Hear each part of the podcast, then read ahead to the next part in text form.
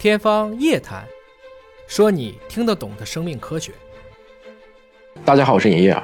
新冠疫情以后，更多人了解了疫苗的作用，也了解了时刻守护我们的免疫系统。据估计啊，其实疫苗问世以后，到现在一年至少可以挽救八百万人的生命，让人类的寿命其实延长了三十年。这个作用应该是人类历史上最重要的一款神药。当然，疫苗也不是绝对的免死金牌，因为不同的个体接种以后，抗体水平不一样。对于同一个个体来讲，如果让疫苗更好的发挥作用，还需要您积极的去配合。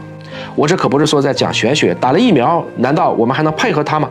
当然，比如说法国里昂神经科学中心表示，如果你不睡觉，睡眠不足，不仅会让免疫力下降，同时你打的疫苗也会消极怠工，效果大打折扣。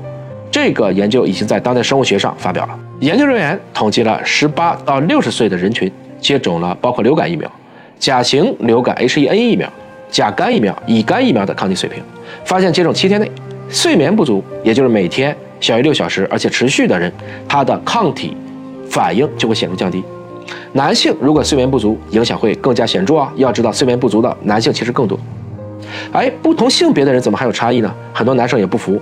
研究人员觉得这可能跟性激素有关。在过往的免疫学研究认为，性激素会影响免疫系统，女性的免疫力因为受到比如说月经周期啊、避孕药使用等因素的影响，在研究当中呢，这些信息掌握并不准，也可能会导致最后的统计不够显著。如何去衡量睡眠时间和抗体的一个影响呢？研究员专门收集了这几年大家打的比较多的，也就是来自于辉瑞的 mRNA 疫苗，这个抗体的数据就发现了睡眠不足的人接种一周以后。它的抗体反应相当于正常人群接种两个月以后的水平，那就是说衰减速度还是比较快的。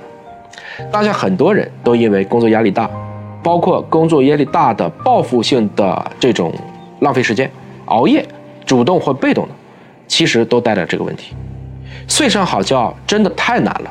实际上，这既有客观的因素，也有主观不愿意去睡的一个因素。但是我们看到的就是有大量的人也会因之而猝死。这项关于疫苗的研究，我希望再次的提醒大家好好睡觉。它影响的不仅仅是第二天的精神，甚至是未来的人生道路上是否健康。睡觉无论如何都是提升免疫力的最简单、最有效的方法。生活肯定很难，工作肯定很忙，但不要忘了给自己一场好觉。